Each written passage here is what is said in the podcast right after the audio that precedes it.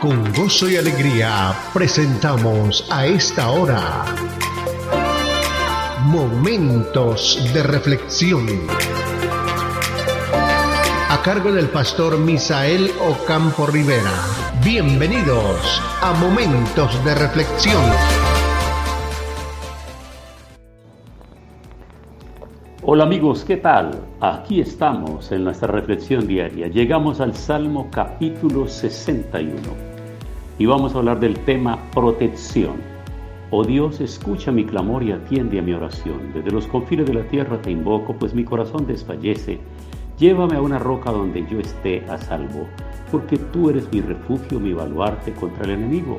Anhelo habitar en tu casa para siempre, refugiarme debajo de tus alas. Tú, oh Dios, has aceptado mis votos y me has dado la heredad de quienes te honran. Concédele al rey más años de vida, que sean sus días una eternidad. Que reine siempre en tu presencia y que tu amor y tu verdad lo protejan. Así cantaré siempre salmos a tu nombre y cumpliré mis votos día tras día. Entonces vamos a hablar del tema de protección. David acumula imágenes. Dios es su roca, un lugar seguro en donde puede ver las cosas desde la perspectiva de Dios. Dios es su baluarte, en donde puede refugiarse sus enemigos. Dios mora en su tabernáculo donde puede ir a adorarle. Dios es como un ave que protege a sus polluelos bajo sus alas. Jesús, Jesús dice que todo esto lo referencia a Él. Él es el templo en donde podemos encontrarnos cara a cara con Dios. Él es un ave que protege a sus amados dándoles refugio mientras Él enfrenta el peligro y el dolor. Él es la roca golpeada por nosotros, así que en Jesús estamos a salvo de cualquier enemigo incluso de la muerte. Por eso podemos confiadamente decirle, Señor, te alabo porque estoy verdaderamente seguro en ti. Tú has estado obrando soberanamente en todas las cosas para tu gloria y para mi bien. Tú has quitado mi pecado en Cristo para que yo pueda tener un futuro lleno de bendiciones. Tú escuchas mis oraciones y me proteges. Te agradezco por ser la roca que es más alta que yo. Y podríamos decir muchas otras cosas más al Señor agradeciendo, porque la verdad es que Él es nuestro protector, Él es el que nos guarda, el que nos ayuda, el que nos guía, el que nos dirige y en todo momento nosotros estamos seguros bajo la sala del Señor. El Salmo 91 es un salmo precioso porque nos habla de la protección divina. Así que amigos, cada día nosotros necesitamos clamar al Señor por la protección. Creo que ninguna persona, absolutamente nadie en el mundo sería capaz de enumerar las veces en que ha sido protegido milagrosamente por el Señor. Y la razón es porque muchas de las veces que hemos estado en peligro nosotros no nos hemos dado cuenta. Nosotros no hemos sido avisados. No nosotros pasamos por el lugar del peligro y no lo vimos. Son muchas las ocasiones en que las personas pueden ser guardadas y protegidas por el Señor a través de sus ángeles que los guardan y van de un lugar a otro y son guardados y son protegidos. Por eso esas imágenes, esas figuras que relata aquí el salmista nos muestran la manera y las diversas formas en que el Señor puede estar a nuestro lado para ayudarnos. Por eso Él dice, escucha mi clamor y atiende a mi oración. Desde los confines de la tierra te invoco, pues mi corazón desfallece. Llévame a una roca donde yo esté a salvo.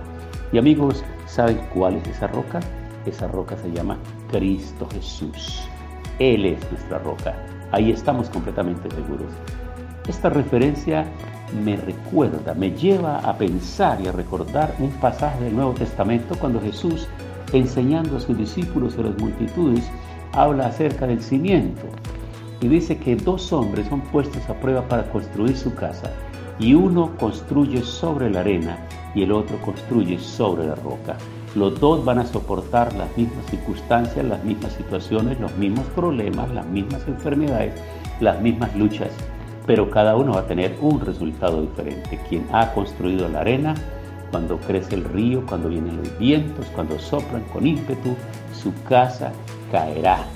Pero quien ha construido en la roca permanecerá, por fuertes que sean los vientos, por muy fuerte que sea la lluvia, la tempestad, los truenos, los relámpagos, por mucho que crezca el río, no podrá derribar, no podrá llevarse la casa construida sobre la roca.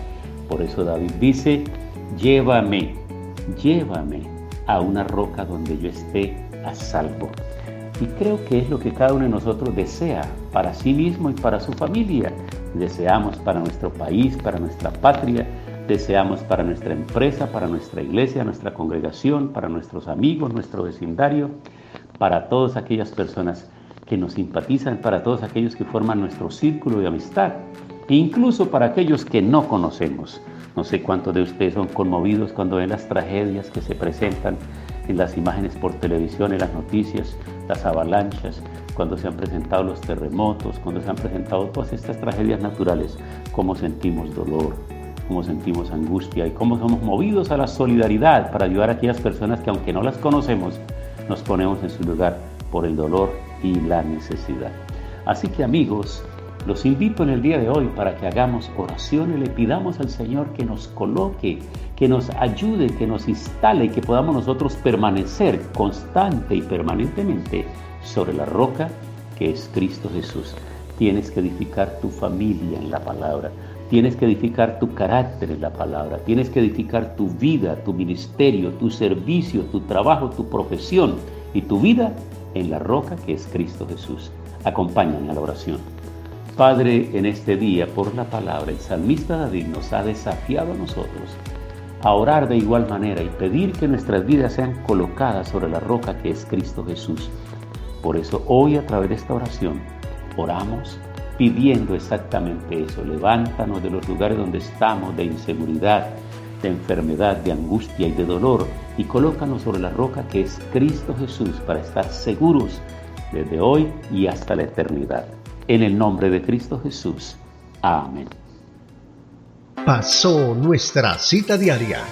Momentos de reflexión. Momentos de reflexión.